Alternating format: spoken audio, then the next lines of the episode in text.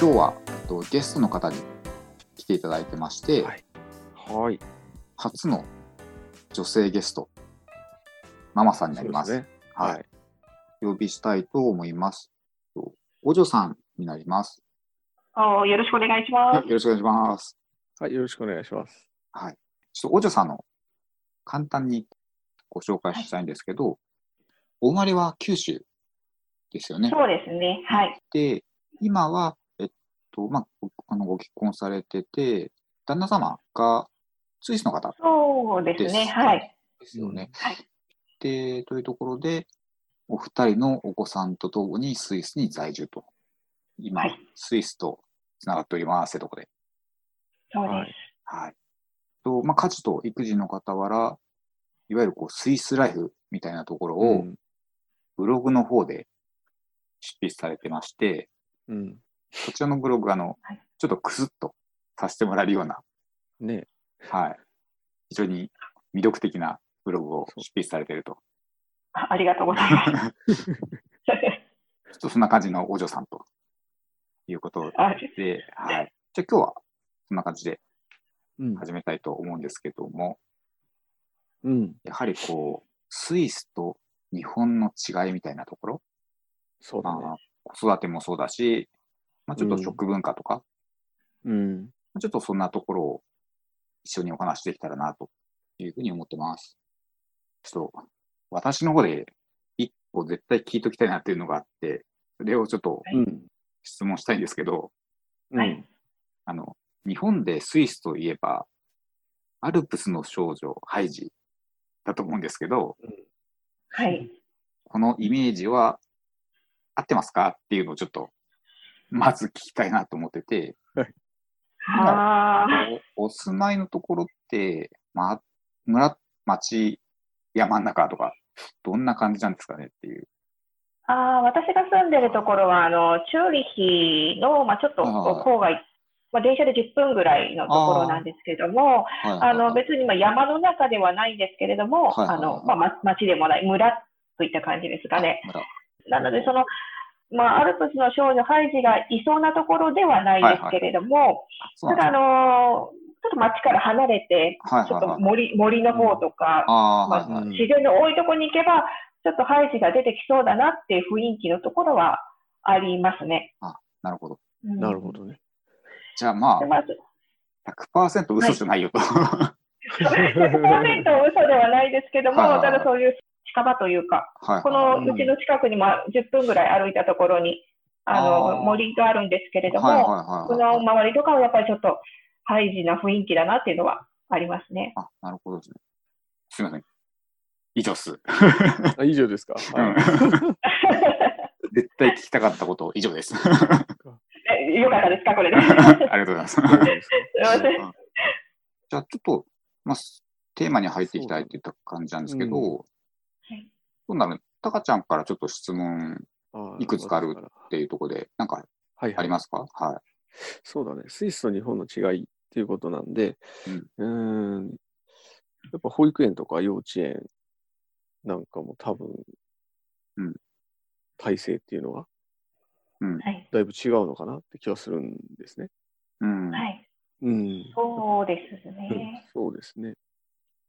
まあ、一応あの、スイスの方も保育園とあの幼稚園とあって、保育園の方はもう完全に自分で探して、あのまあ、あのお金を支払って子供を預預けるという形なんですけども、やっぱりその地域というか、そのエリアによっては、あのやっぱり待ってる方もいらっしゃるみたいで、満員で。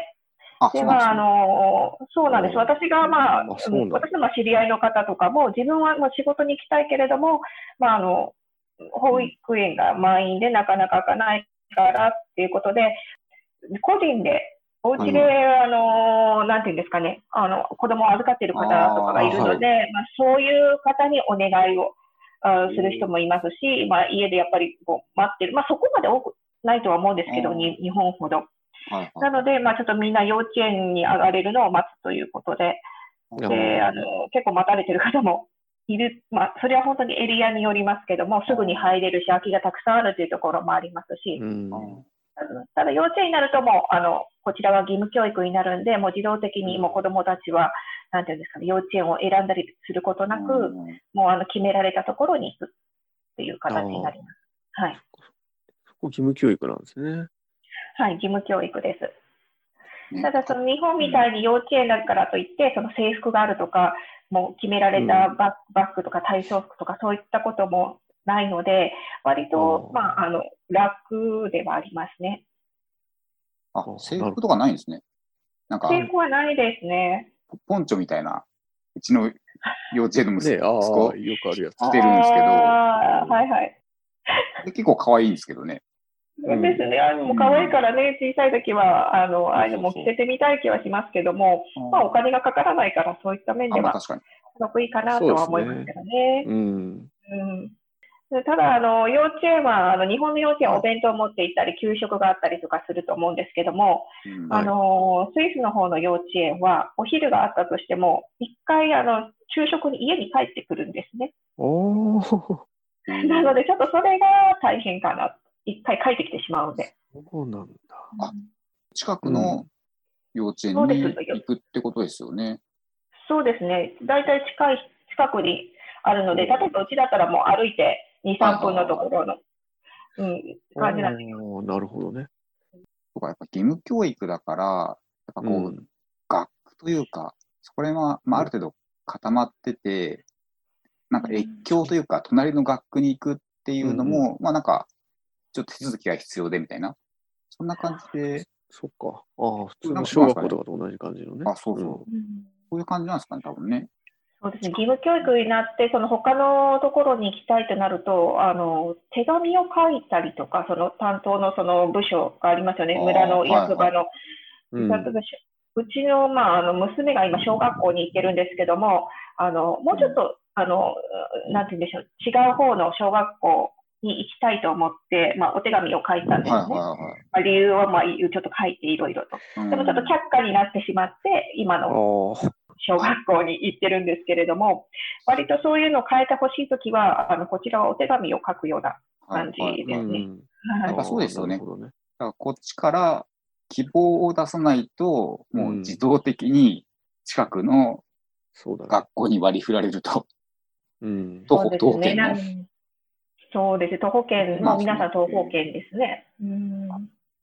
そこちょっと違いますね。まあ、義務教育だからっていうのもあるでしょうね。ね。うんうんうん。ねまあ、あの幼稚園なんかはその外国人の子供も多いんですね。うんあの両親が外国人だったり、うちみたいにあの片親が外国人で、片親が、うんまあ、スイス人だったりとか、はいはい。でそういう子供たちっていうのはあの、ドイツ語が話せなかったりとか、でまあ、うちの子供もあの日本語が強かったんです、幼稚園の時に。でそうなるとあの、まあ、生活に差し障りがあるので、うんあの特別にドイツ語クラスに、あのなんていうんですか、うん幼稚園のクラスの中で別別室に移って、ちょっとドイツ語を勉強しましょうというのがあって、それは週に1回だったんですけども、なので幼稚園の時からこう宿題を週に1回持って帰ってきて、ドイツ語を学ぶとか、そういったことがありましたね。お家の中では日本語が多いんですかね？ほら、旦那さん、うんこう結構ん。乙女系旦那様ですけど、日本語が上手というか、そうですね、まあ、ずその100%ではないですけども、まあ、私との会話は日本語。で、子供たちとのか、その夫との会話は、はいえー、はいはい。とスイス・ドイツ語で、こちらの現地の言葉、うんうんまあまあ、ドイツ語の方言があるようなタイプの、まあ、ドイツ語を話していて、やっうんぱり子どもたちもその私と夫のあの日本語を聞いているので、はい。日本語がやっぱり強くなってくるのと、私とやっぱり触れ合う時間が多いので、日本語が強くなってはいるんですけれども、だんだんその小学校とかお友達と過ごす時間が長くなってくると、はい。ドイツ語の方がやっぱり今強くなってきていて、うん。ちょっとやっぱりあの日本語が薄くなってきつつあるなっていうのがちょっと最近感じますね。おじさん自身はどうなんですか？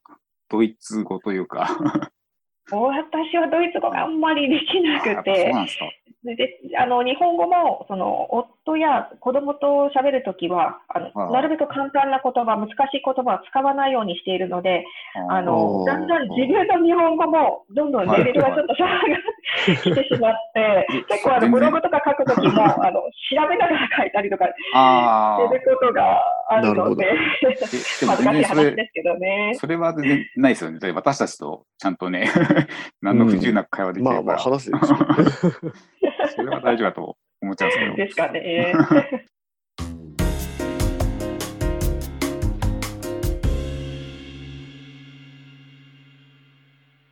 そうですね。スイスということで、あの国からの援助っていうか、まあ、日本で言ったら子供手当みたいなのがあったりとかね、あするじゃない？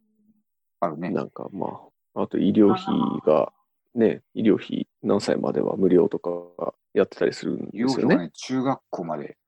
そうだよね。無料なはず中学へー東京はそうだ。まあ、多少自治体によって違いはあれど、まあ、医療費をだいぶ優遇してくれるうん。ところがあるんですね。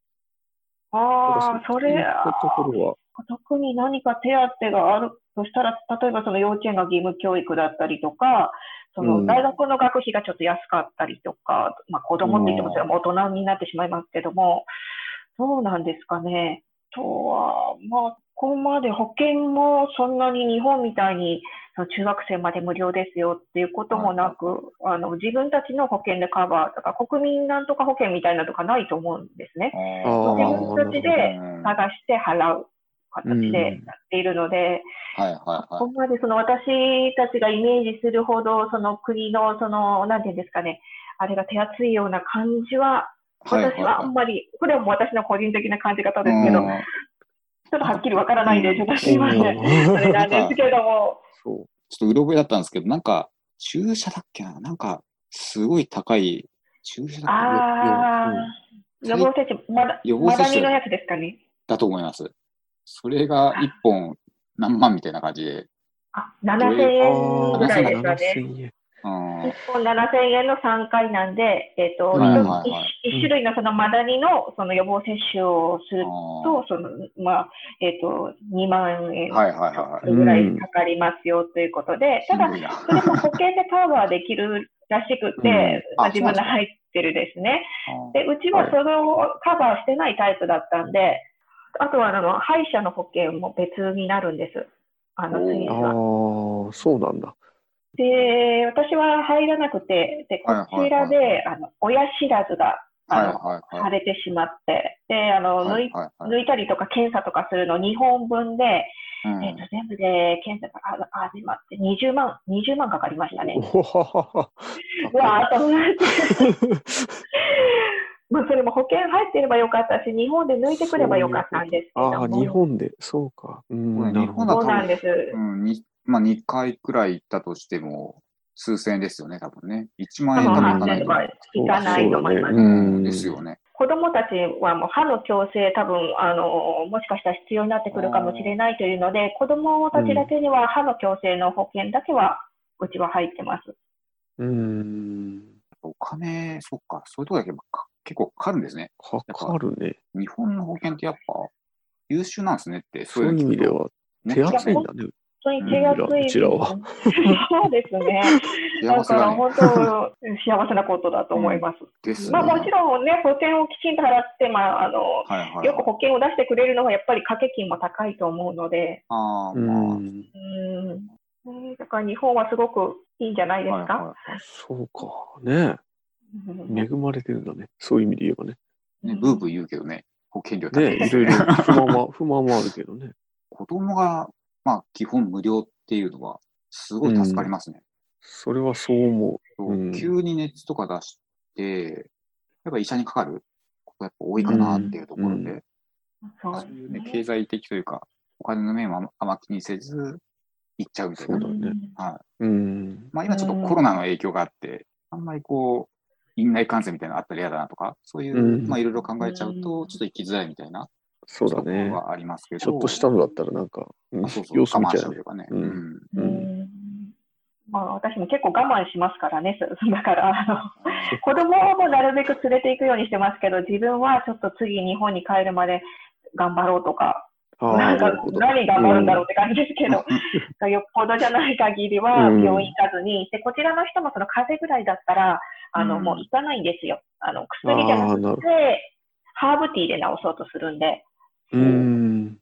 風邪用のハーブティーとか、その、お腹痛い時のハーブティーとかは、あの、もうスーパーで売ってるんで、それを飲んで、もうみんな頑張るみたいな。効くんですかね。ハーブティー。薬、うん薬ってわけじゃないですもんね。なんだろうね。ハーブだから一応。漢漢方みたいな感じなのかね、イメージだと。ですかね、どちらかというと、まあ、薬ではなくっていう、うん、な、何、うんなんですかね。気分ただ、私もうちょっとあんま気分でしょうね。なんかそんなに気にしてる気はしないですけど、でも最近はなんか慣れてきたのか、やっぱちょっと頼ってしまいます。うんあじゃあやっぱなんか、うん、まあ気分も当然ね、病が気からっていうくらいだから大事なんでしょうけどね。ね、なんか、おばあちゃんの知恵袋的なあ感じなねのかね。ねうん。まあね、ゼロではないでしょうけどね、効く、効かないで言えば、その効かないってわけではないでしょうけど、薬みたいにバシッと効くことはやっぱりなくて、何日もの飲み続けてとかですよね。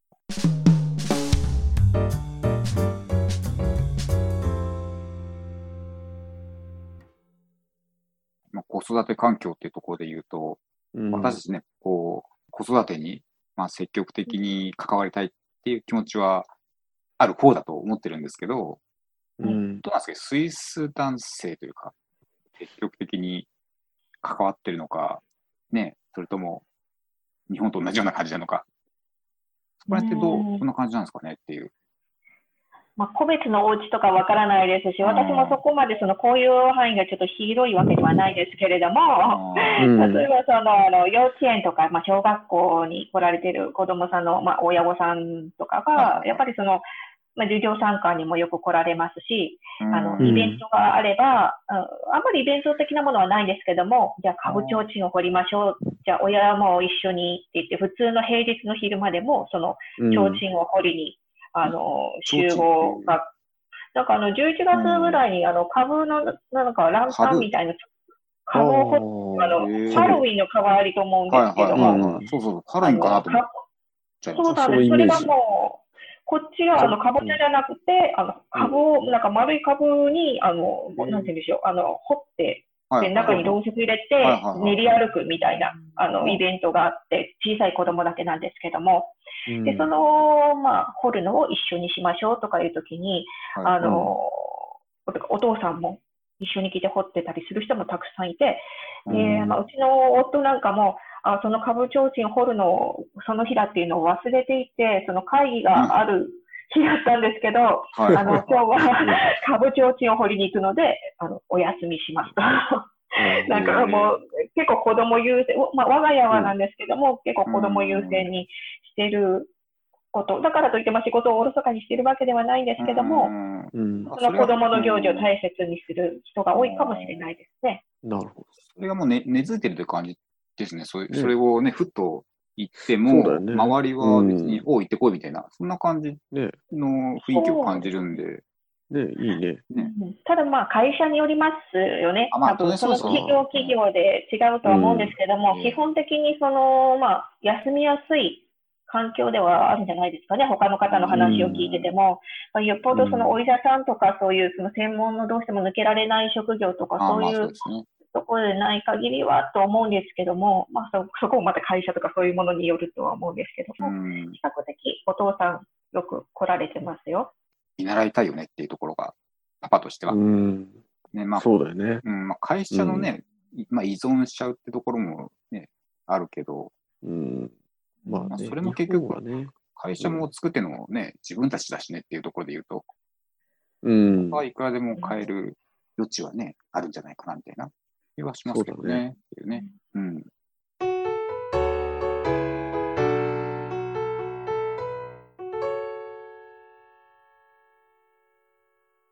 また食べ物がだいぶ日本とも違って、うん。なんか酪農あるそうですね。ね。うん、チーズですか？うんハイジもね、たくさん乳搾りして。ね。ね。ね。ヤギのチーズだってね、やってるじゃないですか。もうあの乳製品とかがやっぱりあの、うん美味しいですね。その牛乳もそうですし、ヨーグルトなんかも種類がすごいいっぱいあるんですよ。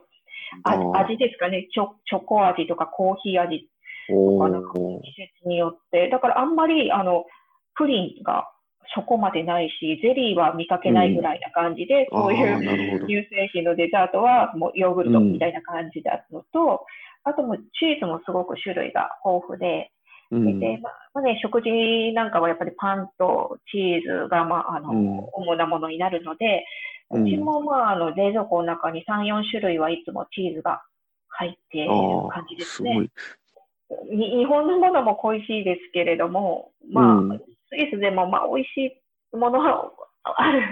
これもう無理やり私言ってる感じですけど、あのまあ、美味しいものもありますよ。それは乳製品です。いっぱいもないけど乳製品ですみたいな。やっぱりもう乳製品ぐらいしかないんじゃないですかね。ああとチョコレートかな。チョコレートと乳製品。あ、そうですね。チョコレートもね、スイスね。チョコはいレートか。あれですか。ポテトサラダは作るんですか？最近、その話？最近、最近ありますよね、それね。あ、やっぱご存知ですか？もう、もう私見てますもん。ああ、やっぱそうなんですね。ね、そう。ポテトサラダ。一時期、お大野さん、日本に住んでんじゃないかっていうふうに私は言いたかったんですけど。もうね、そういう説があるんですよ、私の友達の間では。あれなんかすごい日本通だな、みたいな。そう日本通なんで、私。スイスのこと知らないんで。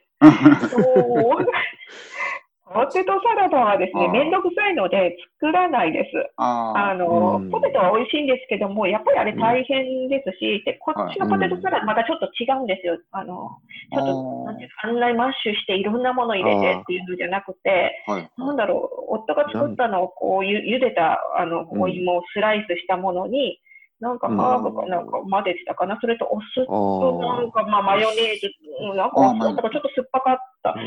ね、なんかちょっともっと、マスタードとかマスタードが入ってたのかな？入ってたりすることあるかも。うん。そあ、そうだそうだそうだ、そんなの。うんまあ、それでももうやっぱりめんどくさいんで、まあ、うんね、お惣菜コーナーがあったら買うかなっていう、ねうん誰が何を言ってこようと思っていうね。まあ 言われたらドイツ語で言われるんでしょうね。私わかんないから、もう言いそうそれはいいかもしれない。うん、何言ってんだろうね。通じませんよと。お惣菜あんまり売ってないからですね、そういう。まあ、ポテトサラダぐらいではあるでしょうけども、あんまり売ってないんで、美味しくないんで、私も買わないんですけども、うん、そうやっぱそお惣菜は日本の方が豊富って感じなんですかね。うんそうです、そうです。もう全然お弁当とかももう、はいはいはいはもうすごいなと思って、疲れてても、もうね、自分で作らないといけないから、それがちょっと、ねうん大変です。もう本当日本はすごいと思います。スイスでお惣菜屋さんやったら流行るんじゃないですか？